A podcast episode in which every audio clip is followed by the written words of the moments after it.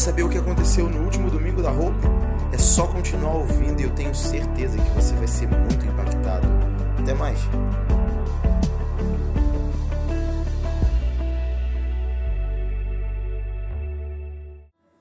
Mateus capítulo 28, versículo 18, diz o seguinte: Então Jesus aproximou-se deles e disse: Foi-me dada toda a autoridade no céu e na terra. Portanto, vão e façam discípulos de todas as nações, batizando-os em nome do Pai e do Filho e do Espírito Santo, ensinando-os a obedecer a tudo o que eu lhes ordenei, e eu estarei sempre com vocês até o fim dos tempos. Ok? A gente, para falar de discipulado, nós precisamos começar, obviamente, falando de Mateus 28.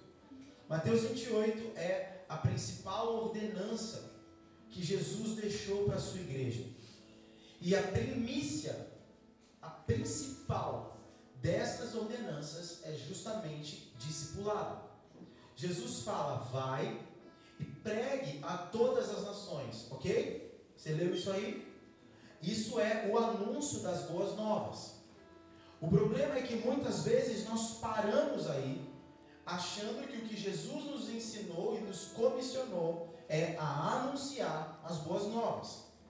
É uma meia verdade, porque o anúncio das boas novas é a porta de entrada para cumprir plenamente o que Jesus de fato nos comissionou.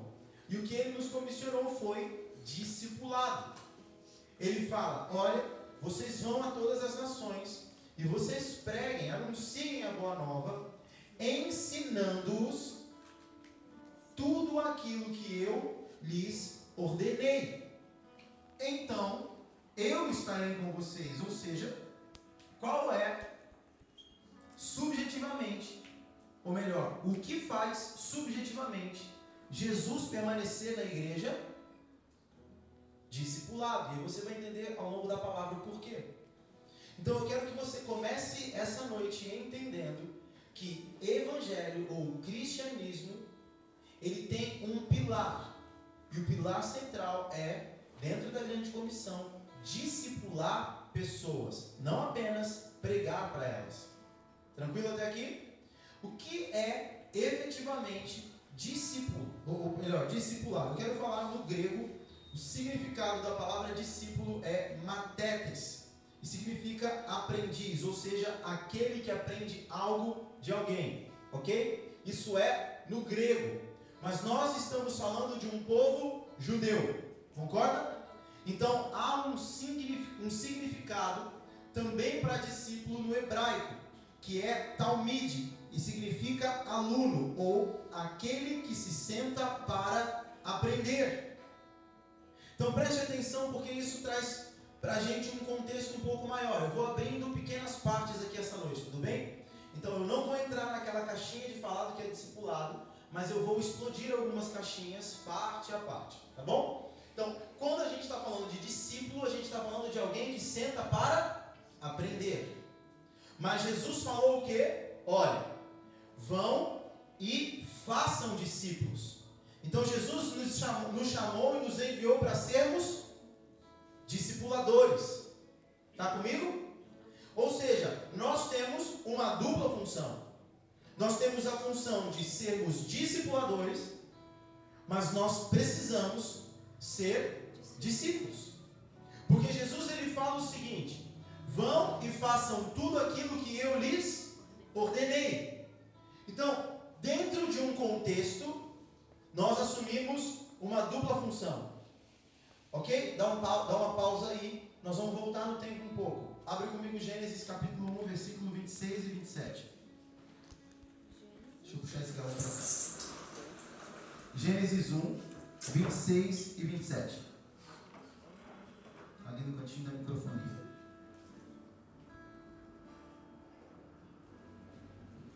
Eu gosto de ministrar construindo, ok? Então a gente está construindo um caminho para que você entenda o que é discipular. Gênesis 1, 26 e 27. E então disse Deus: Façamos o homem a nossa imagem, conforme a nossa semelhança. Domine ele sobre os peixes do mar, sobre as aves do céu, sobre os animais grandes de toda a terra e sobre todos os pequenos animais que se movem rente ao chão. Criou Deus o homem à sua imagem, a imagem de Deus o criou. Homem e mulher os criou. Veja, o homem foi criado à imagem e semelhança de Deus. Tá comigo? Semelhança no hebraico é demuf. E isso significa tal qual ou como sendo. Então, o homem foi criado tal qual Deus ou como sendo Deus na terra. Isso é semelhança. Não é apenas um aspecto físico. O aspecto físico fala da imagem. A semelhança fala do que o homem representava na terra. Então, nós sabemos que o homem ele foi criado com a essência, o sopro do próprio Deus dentro de si. Deus estava dentro do homem e por isso o homem era tal qual Deus na terra. Ok? Então, vamos ler o Salmo 8, versículo 4. Deixa que eu ler, não precisa abrir. Salmo 8, versículo 4. Pergunto: Que é o homem para que com ele te importes? E o filho do homem para que com ele te preocupes. Tu o fizeste um pouco menor do que os seres celestiais, e o coroaste de glória e de honra. Tu o fizeste dominar sobre as obras das tuas mãos, sobre os seus pés, tudo puseste. Você entende? Deus criou o homem um pouco menor do que os seres celestiais e coroou o homem de glória colocou o homem sobre um lugar de pleno domínio sobre tudo. Se você não pode acompanhar lendo, anote para ler em casa, ok? É importante que você leia essas referências. Então veja, o homem foi criado à semelhança de Deus, como sendo Deus na terra. E aí nós sabemos que ele simplesmente jogou isso tudo fora quando ele comeu do fruto que não deveria comer. Então, o pecado entra no coração do homem. E quando o pecado entra na vida do homem, não há mais espaço para a glória de Deus dentro do homem. Porque Deus não divide a sua glória. Então, quando o pecado entrou em Adão, toda a criação foi descaracterizada. O homem deixou de ser tal qual Deus. Está entendendo? O homem deixou de ser alguém que representava Deus na terra, porque agora ele estava preenchido pelo fruto do seu pecado. E toda a criação foi impactada e recebeu interferência pela ação do homem. Agora eu quero te pedir, esse texto eu preciso que você leia Salmo 82, versículo 1. Nós vamos ler até o versículo 7. Salmo 82, versículo 1, nós vamos ler até o versículo 7. É Deus quem preside na Assembleia Divina. No meio dos deuses, Ele é o juiz. Até quando vocês vão absorver os culpados e favorecer os ímpios? Garantam justiça para os fracos e para os órfãos. Mantenham os direitos dos necessitados e dos oprimidos livrem os fracos e os pobres, libertem-no das mãos dos ímpios. Nada sabem, nada entendem, vagueiam pelas trevas. Todos os fundamentos da terra estão abalados. Eu disse: Vocês são deuses, todos vocês são filhos do Altíssimo, mas vocês morrerão como simples homens, cairão como qualquer outro governante. De quem este texto está falando? Diga assim: de mim, este texto está falando de nós. Mas quem somos nós nesse texto? Os deuses, com D minúsculo. E na tradição, na tradução original é justamente deuses, Elohim. A questão é que o Senhor está falando que na assembleia dos deuses ele preside. Mas o que estes deuses estão fazendo? Eles estão fazendo tudo errado. Eles não estão dando assistência para o órfão. Eles não estão cuidando da viúva. Eles estão completamente perdidos, andando em trevas. E o Senhor fala: Olha, vocês são deuses, todos vocês são filhos do Altíssimo, porém morrerão como simples homens. Por quê? Porque dentro deste contexto, embora o homem fosse criado tal qual Deus, ele era apenas homem, porque o pecado ainda estava dentro dele. Está comigo nisso? Então o salmista ele está escrevendo sobre a realidade de quem nós somos projetados para ser e a realidade de quem o homem é. Ok? Então eu preciso que você guarde essa informação sobre o que nós somos criados para ser. E aí nós vamos voltar a falar agora de discípulo. Isso já vai conectar na sua mente. Quando nós lemos o Antigo Testamento, nós vemos a primeira vez as palavras discípulos surgindo justamente no tempo dos profetas. Era o profeta que tinha um discípulo. Embora Moisés, por exemplo, cuidasse, tivesse Josué ao seu lado, a palavra não fala exatamente que Josué era um discípulo de Moisés. Este termo ele é usado apenas com os profetas.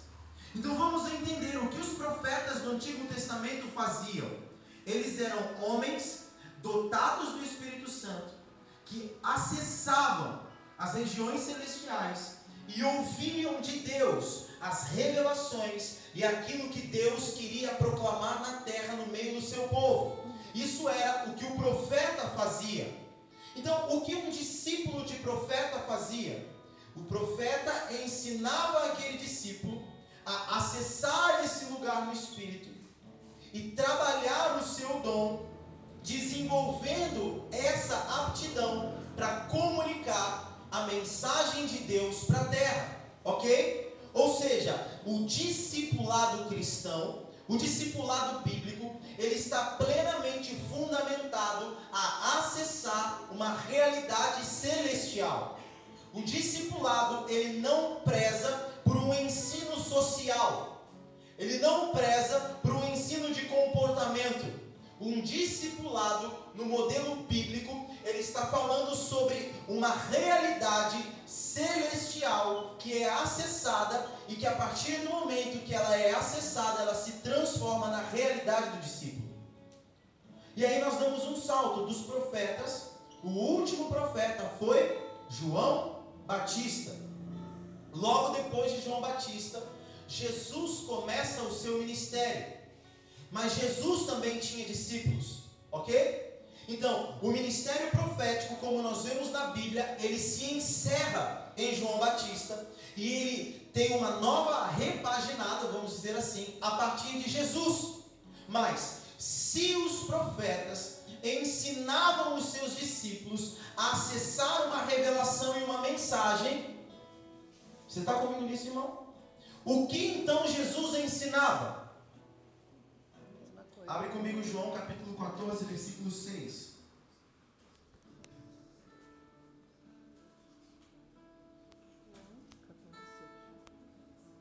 João capítulo 14, versículo 6. Respondeu Jesus: Eu sou o caminho, a verdade e a vida. Ninguém vem ao Pai a não ser por mim. Se vocês realmente me conhecessem, conheceriam também o meu Pai. Já agora vocês o conheceram e têm visto. Disse Filipe: Senhor, mostra-nos o Pai, e isso nos basta. Jesus respondeu: Você não me conhece, Filipe. Mesmo depois de eu ter estado com vocês durante tanto tempo, quem me vê, vê o Pai. Como você pode dizer: Mostra-nos o Pai? Você não crê que eu estou no Pai e que o Pai está em mim? As palavras que eu lhes digo não são apenas minhas, pelo contrário, o Pai que vive em mim está realizando a sua obra. Preste atenção. Os profetas, eles acessavam a mensagem de Deus e eles traziam a revelação para a terra. Eles precisavam de discípulos para ensinar o seu ofício, de acessar esta mensagem e então trazer a mensagem para a terra. Só que Jesus, ele encerra o ministério profético, porque não era mais necessário que o homem acessasse uma mensagem, porque Jesus ele era a mensagem revelada de Deus na terra. Jesus, ele é o Verbo vivo de Deus. Então, os discípulos de Jesus não aprenderiam a receber uma mensagem. Os discípulos de Jesus aprenderiam a viver como ele vivia, sendo a mensagem. Os discípulos de Jesus aprenderiam a, assim como o, quem olhava para o filho via o pai, para todo aquele que segue Jesus, aqueles que olham para os seus discípulos veem a Cristo. Entendeu isso? Então, enquanto os discípulos dos profetas eles ensinavam sobre a mensagem, Jesus nos ensina a ser a mensagem revelada. Jesus nos ensina que não é para você acessar algo e trazer. Jesus fala: seja algo. Jesus está falando, não é mais para que você pense que precisa acessar um lugar. Em mim, você já chegou nesse lugar. O que você precisa fazer a partir de agora é se posicionar nesse lugar, porque o que Jesus veio fazer foi resgatar no homem a semelhança que ele havia perdido de ser tal qual Deus. O que Jesus veio fazer é colocar de volta no homem e colocar o homem novamente no lugar onde o homem não estava mais. E ensinar o homem a andar num estilo de vida tal qual Cristo andou. Abra, por favor, em Atos capítulo 11, versículo 20. Está confundido? Se tiver, fala. 11 e 20. Tá bugando? Tá ou não tá? Pode falar. Se tiver, eu vou com mais calma. Então tá bem. 11 e 20. Atos capítulo 11, versículo 20. Alguns deles, todavia, cipriotas e sirineus foram a Antioquia e começaram a falar também aos gregos, contando-lhes as boas novas a respeito do Senhor Jesus. A mão do Senhor estava com eles e muitos creram e se converteram ao Senhor. Notícias desse fato chegaram aos ouvidos da igreja em Jerusalém, e eles enviaram Barnabé a Antioquia. Esse, ali chegando e vendo a graça de Deus, ficou alegre e os animou a permanecerem fiéis ao Senhor de todo o coração. Ele era um homem bom, cheio do Espírito Santo e de fé. E muitas pessoas foram acrescentadas ao Senhor. Então Barnabé foi a Tarso procurar Saulo e quando o encontrou, levou-o para Antioquia. Assim, durante um ano inteiro, Barnabé e Saulo se reuniram com a igreja e ensinaram muitos. Em Antioquia, os discípulos foram pela primeira vez chamados cristãos. O que significa cristãos? Pequenos cristos. Então, quando eles estavam operando como Cristo, levando a boa nova, curando pessoas, batizando pessoas, realizando as obras de Cristo na terra, as pessoas olharam para eles e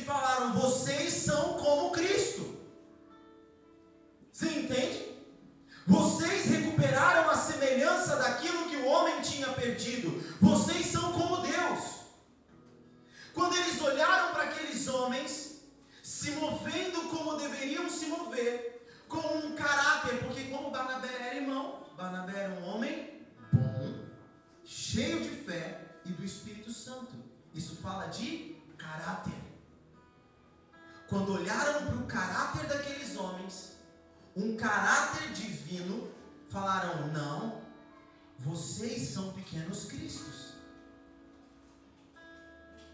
Sabe quando as pessoas vão olhar para a gente e falar que nós somos discípulos de Jesus? Quando elas olharem para nós e verem Cristo em nós. Quando elas olharem para mim e não verem Leonardo, elas olharem e falarem Cristo. Quando as pessoas olharem para a tua vida e enxergarem você tal qual Deus, e enxergarem você a semelhança do Filho, isso diz que você é um verdadeiro discípulo do Cristo.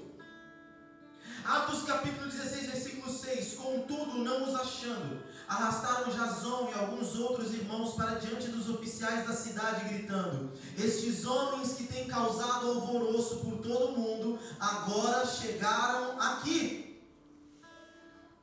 Jason estava sendo perseguido Porque os homens que causavam alvoroço tinham chegado na cidade. Quem eram os homens que causavam alvoroço, irmão? Os cristãos. O que Jesus fazia em Jerusalém enquanto estava vivo? Alvoroço. Eram cinco mil homens, sem contar mulheres e crianças, só na colina. Você imagina esse Jesus andando nas ruas de Jerusalém? Você já viu alguma vídeo, alguma imagem da Jerusalém antiga na televisão? Você já viu como aquelas ruas são largas? Não, é um beco. Você pensa 5 mil pessoas andando ali? Jesus está lá, uma multidão perseguindo ele. Tu, tu imagina 5 mil homens andando naquelas vielinhas que parece vela de comunidade. Era um alvoroço, não era? Os discípulos de Atos estavam cumprindo com exatidão o mesmo estilo de vida de Cristo. Os discípulos de Atos, eles estavam com exatidão representando Cristo na terra. O discipulado de Jesus transforma o caráter coletivo pela transformação do caráter individual. Jesus não vai transformar coletivamente o que ele primeiro não transforma individualmente. Eu não posso querer que a minha casa seja transformada se eu, no meu caráter, não sou. Eu não posso querer ganhar a minha escola para Jesus se eu não sou transformado no meu caráter. Porque o discipulado de Jesus ele começou chamando primeiro de um em um. Venha Pedro, venha Tiago, venha João. Então, quando aqueles homens foram transformados no seu interior, individualmente, então cidades inteiras foram abaladas. Sabe o que precisa primeiro acontecer para que a gente discipule pessoas? Nós sermos verdadeiramente discipulados. Sabe o que precisa acontecer para que essa cidade inteira se renda a Jesus e que todo mundo olhe e fale: Uau, está ali uma cidade de avivamento? Cada um de nós, primeiro, ser transformado no seu caráter. Porque assim como Barnabé ele era bom, cheio do Espírito, e era um homem de fé, e eles foram chamados de cristãos. Como tem as pessoas no chamado? O que é exemplo de cristão hoje? Eu posso falar porque eu sou pastor, então tem, eu sei o que é ser exemplo de pastor hoje. Se eu falo que eu sou pastor, a primeira coisa que me perguntam é quanto eu estou roubando. Infelizmente, as pessoas não conseguem olhar hoje para uma pessoa da igreja e ver Cristo. Elas olham para uma pessoa da igreja e está mais fácil elas verem o demônio. Porque crente é chato, crente é hipócrita, crente é mentiroso, crente é fofoqueiro, crente é glutão, crente é feio, crente não dá bom dia. Tu quer ganhar Jesus se você não faz essas coisas, irmão? Primeiro tem que mudar o teu caráter. Que eu venho pregar eu dou paulada, né? Transformar a mentalidade. Não dá para querer ser discípulo do Cristo tendo a mentalidade da carne. Não dá para querer ser discípulo do Cristo tendo a mentalidade do Deus com D minúsculo, que faz tudo errado. Ou você assume aquilo que aconteceu contigo, ou você vai continuar sendo a vergonha do Evangelho.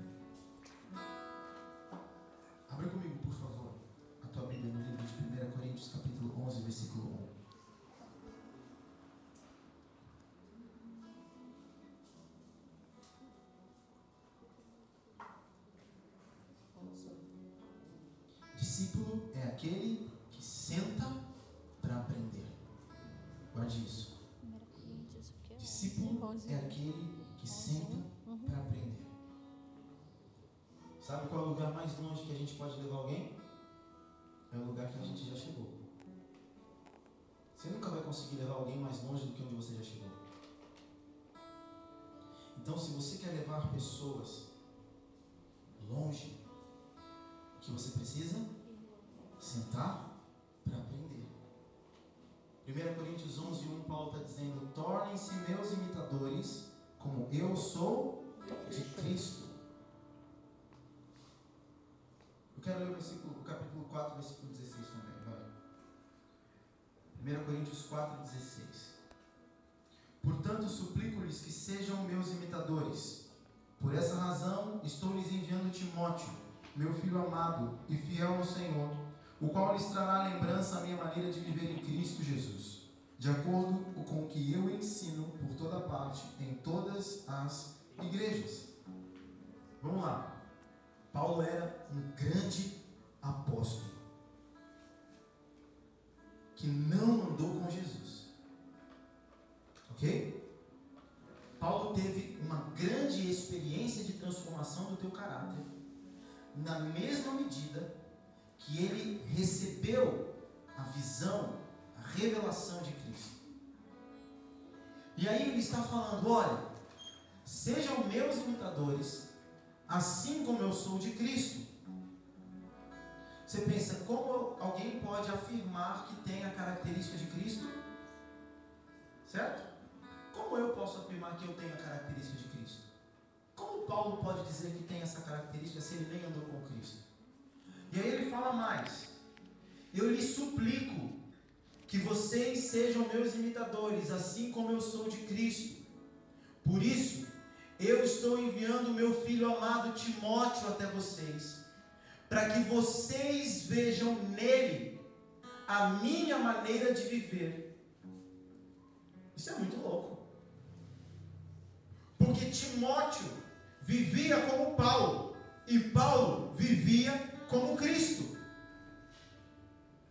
Mas onde Paulo aprendeu isso? E esse é o gatilho que eu quero te ensinar.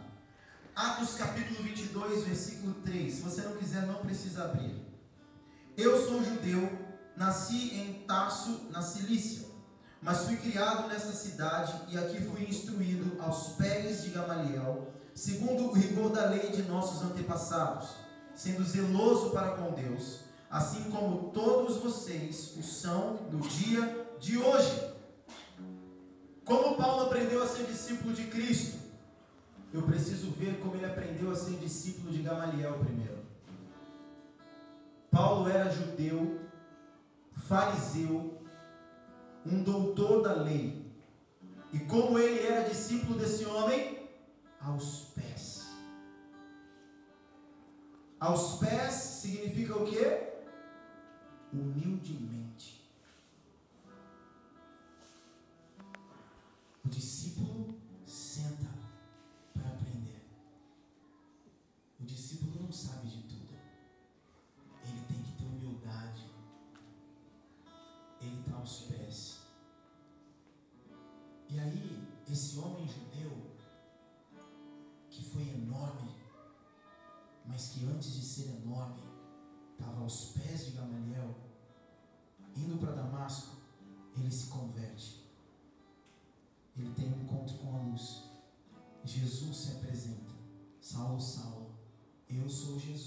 Você persegue. Atos 9. E aí o que acontece logo depois? Assim como ele fez com Gamaliel, ele faz com Cristo. Ele passa três dias e três noites, sem comer e sem beber, orando. Oração é rendição, é estar aos pés. Sabe como Paulo aprendeu com Jesus? Aos pés. Não tem como você ter o teu caráter mudado se você não tem uma vida aos pés dele. Não tem como a sua vida mudar se você quer andar achando que sabe a Bíblia a rabo. Não tem como você mudar achando que você já sabe tudo e que você descobriu tudo só porque assistiu uma pregaçãozinha de YouTube. Não tem como você achar que sabe tudo porque o louvor é maravilhoso e você teve um. Tremelique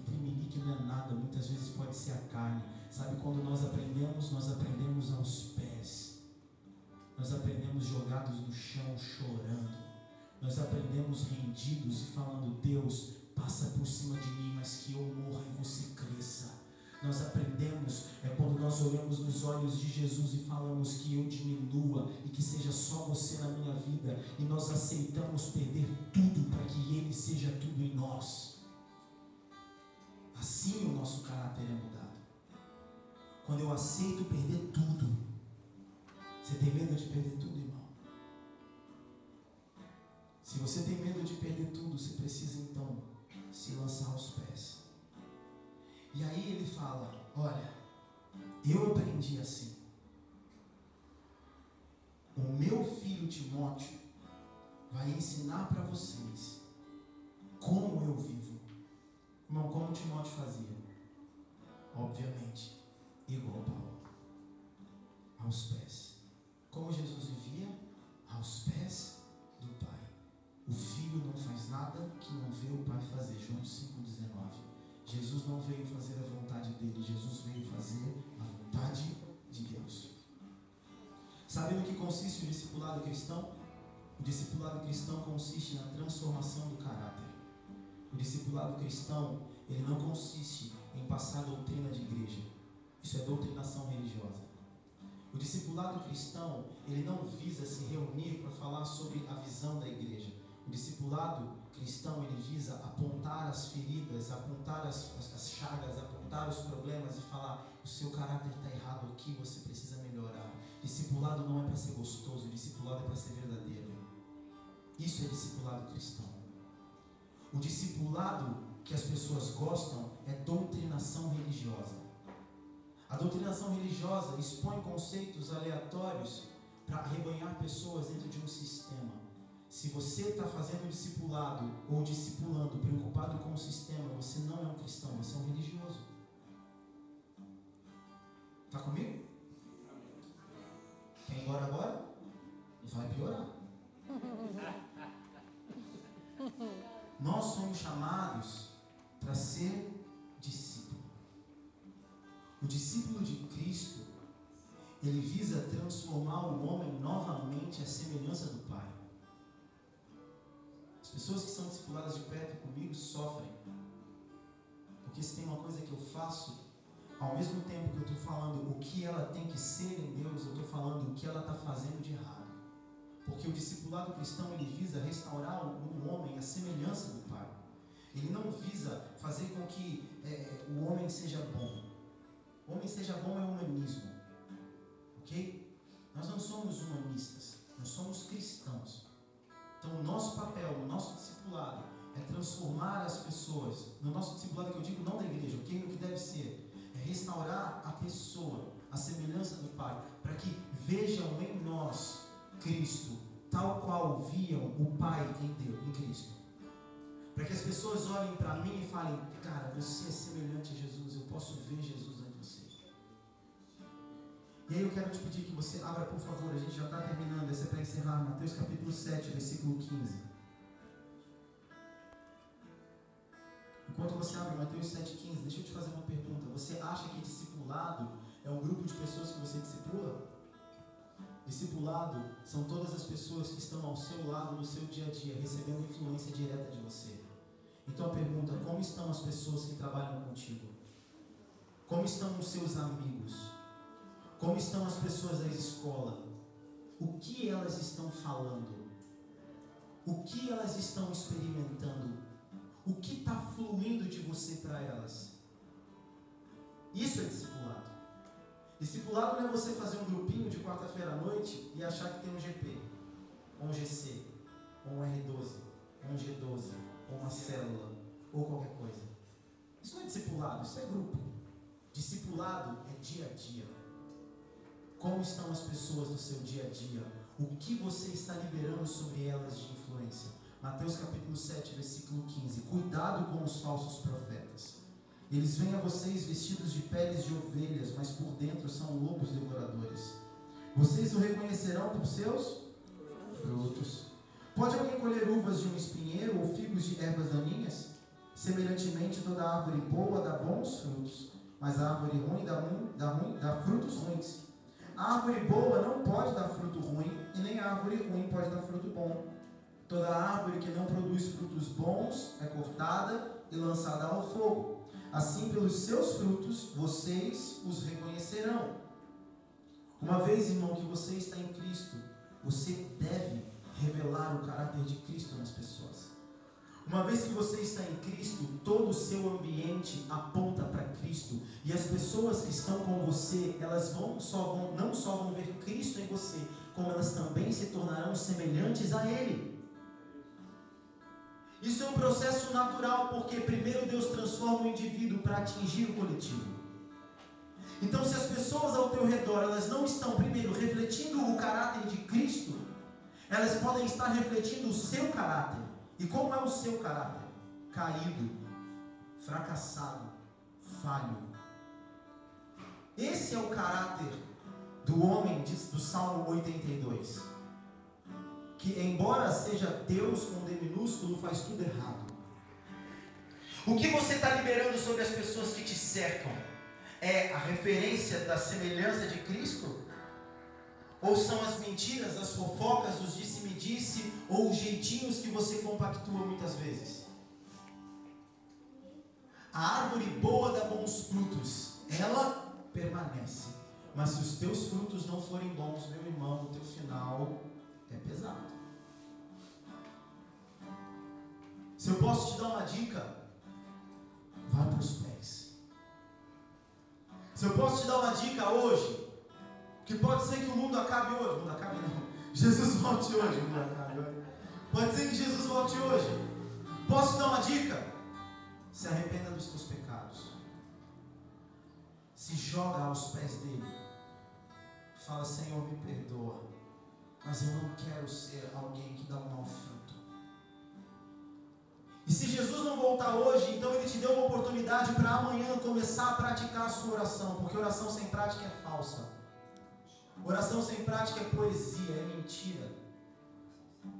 Não adianta você orar pedindo coisa para Deus se você no dia seguinte não está aplicando nada daquilo, irmão. É melhor você nem orar, porque isso é voto de tolo e o Senhor não se agrada dos votos de tolo. Posso te dar uma dica? Vai para os pés. Senta para aprender. Antes de querer ensinar. Porque você só pode levar as pessoas até o lugar onde você já chegou. E se você não chegou em lugar nenhum, não tente levar as pessoas para lugar nenhum. Porque se você tentar, você vai levar elas para o mesmo fogo que você vai ser lançado. A dica: vai para os pés. Se humilha pede a Deus para receber o caráter de Cristo. Mas isso não vai acontecer na primeira oração, irmão. Vai levar tempo.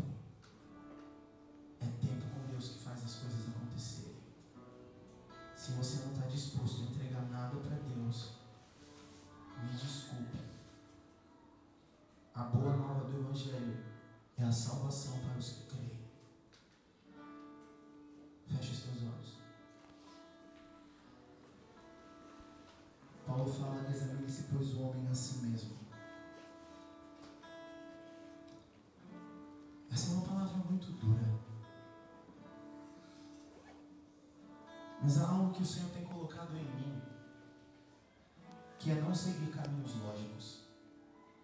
Porque caminhos lógicos deixaram de apontar a verdade há muito tempo. Porque eles começaram apenas a reproduzir algo. Não tem como eu discipular nações se eu não sei ser um discípulo de Cristo. Não tem como eu pensar que discipulado é grupo, discipulado é dia a dia. Uma pessoa uma vez me mandou uma mensagem e falou: Pô, deixa eu pregar na igreja. Eu virei para ele e falei assim: Mas por que você quer pregar na igreja? Você está pregando no teu dia a dia? Como é que você está pregando no seu trabalho? Sabe qual é o problema? As pessoas gostam de microfone. Sabe qual é o problema? Que não quer sentar para aprender gosta de aparecer. Não tem como você querer discipular se você não sabe ser discipulado. Não tem como você querer ensinar se você não sabe aprender. Não tem como você querer pegar o microfone ou aumentar a sua voz para falar diante de uma plateia, se no teu dia a dia isso não é verdade. E eu te falo diante do Senhor e que Ele me consuma aqui se eu estiver mentindo. Eu nunca subo para ministrar algo que primeiro eu não tenha experimentado. Eu nunca subo nem para dar uma exortação, nem para dar uma admoestação, se primeiro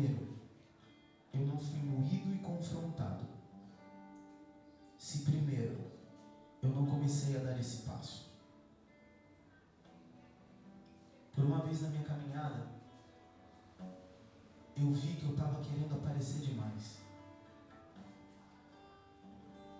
E eu chamei a minha liderança e falei: olha, eu não quero mais pregar, eu não quero mais fazer nada, me deixa só abrir o culto de vez em quando, porque eu preciso sentar. Diante de Deus eu usei essas palavras. E eu não sabia que mais de 10 anos depois eu ia estar pregando isso e descobrindo o significado da palavra discípulo. Eu não demorei muito nesse processo. Quando eu sentei para aprender, pouquíssimo tempo depois, meses depois, eu fui ordenado a pastor da minha antiga igreja. Porque a humildade precede a honra, a soberba precede a queda. Quando o Senhor encontra um coração humilde, práticas humildes. Salmo 51, versículo 17. Deus não resiste a um coração quebrantado e um espírito contrito. Quando Deus encontra um coração de discípulo, Ele transforma discípulos em apóstolos. Quando Deus encontra pescadores com vontade de ouvir, Ele faz destes homens a revolução que o mundo precisava. Quando ele olha para uma igreja pequena em Itaipuaçu, ele encontra corações esfomeados, não por um título, não por um cargo, não por um desejo de aparecer, mas esfomeados do caráter de Deus dentro deles. Deus pega esses homens e lança esses homens para as nações. Existe muita gente achando que Deus vai enviar para as nações, mas você não vai ser enviado se você primeiro não sentar para aprender. Você não vai sair do teu lugar se você primeiro não viver aos pés. Aos pés de Gamaliel, Paulo se transformou num doutor. Aos pés de Cristo, ele se transformou num apóstolo. Aos pés é o lugar que te lança.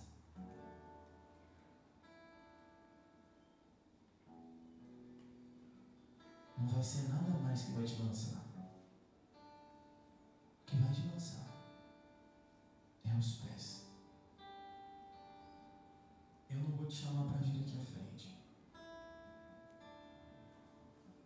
Preciso de um gesto. Você que hoje ouvindo essa palavra de verdade, você reconhece que o seu caráter está completamente diferente do que você deveria ter. Que o seu estilo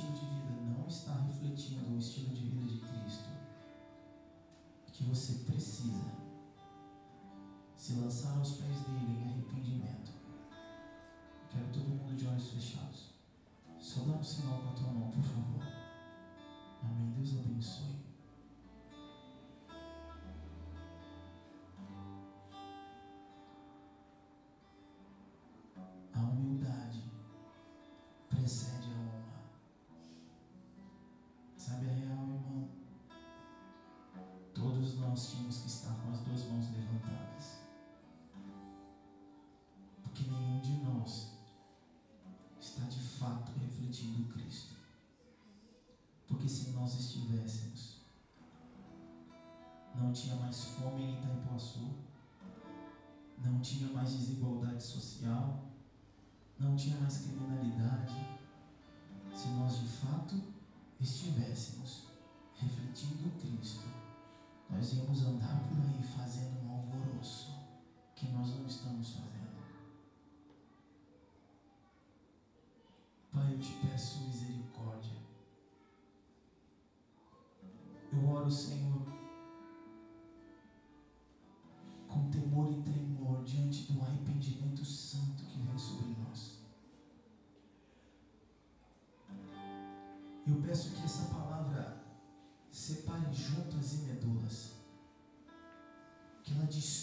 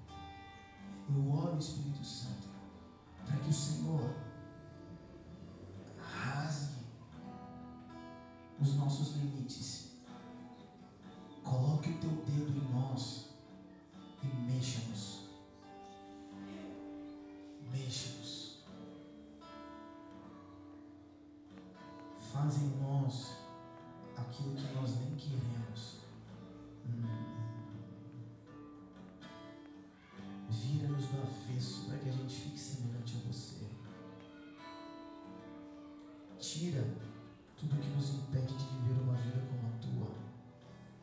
Tira. Eu prefiro que você tire de mim do que eu ser tirado de você. Eu prefiro que você lance essas coisas no fogo do que ser eu mesmo lançado no fogo.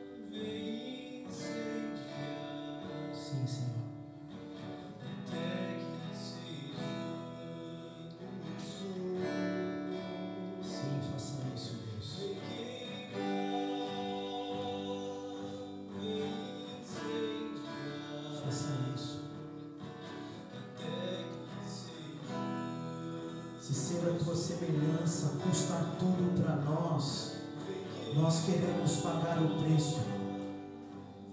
Eu oro, Senhor, a minha oração, custe o que custar. Custe o que custar. Custe o que custar, coloca-nos em Ti, Senhor. Custe o que custar, que nós reflitamos a Tua presença. Que as pessoas olhem para nós e consigam Te enxergar em nós. Custe o que custar. Hoje não é uma noite para emoção, hoje é uma noite para refletir. Hoje não é uma noite para a gente ficar tremendo. Deus já nos deu essa porção no início. Mas Deus nos dá coisas, não é para que a gente fique bem, é para que a gente possa exercitar aquilo que Ele nos deu. Então você entende porque você recebeu fogo? Você recebeu fogo para que você queime aquilo que não é dele. Você recebeu presença para que você possa, na presença, ajustar o seu interior. Muito obrigado, Espírito Santo. Nós te celebramos por essa noite. Que o Senhor te abençoe e te guarde. Que a graça e a paz do Santo Espírito de Deus esteja sobre a tua vida, a tua casa e a tua família. Eu te envio, te abençoo. Uma semana de milagres e de grandes realizações. Deus abençoe. Tchau, tchau. Você que vai ficar para aquela reunião, pode ficar. Você que quiser ir embora.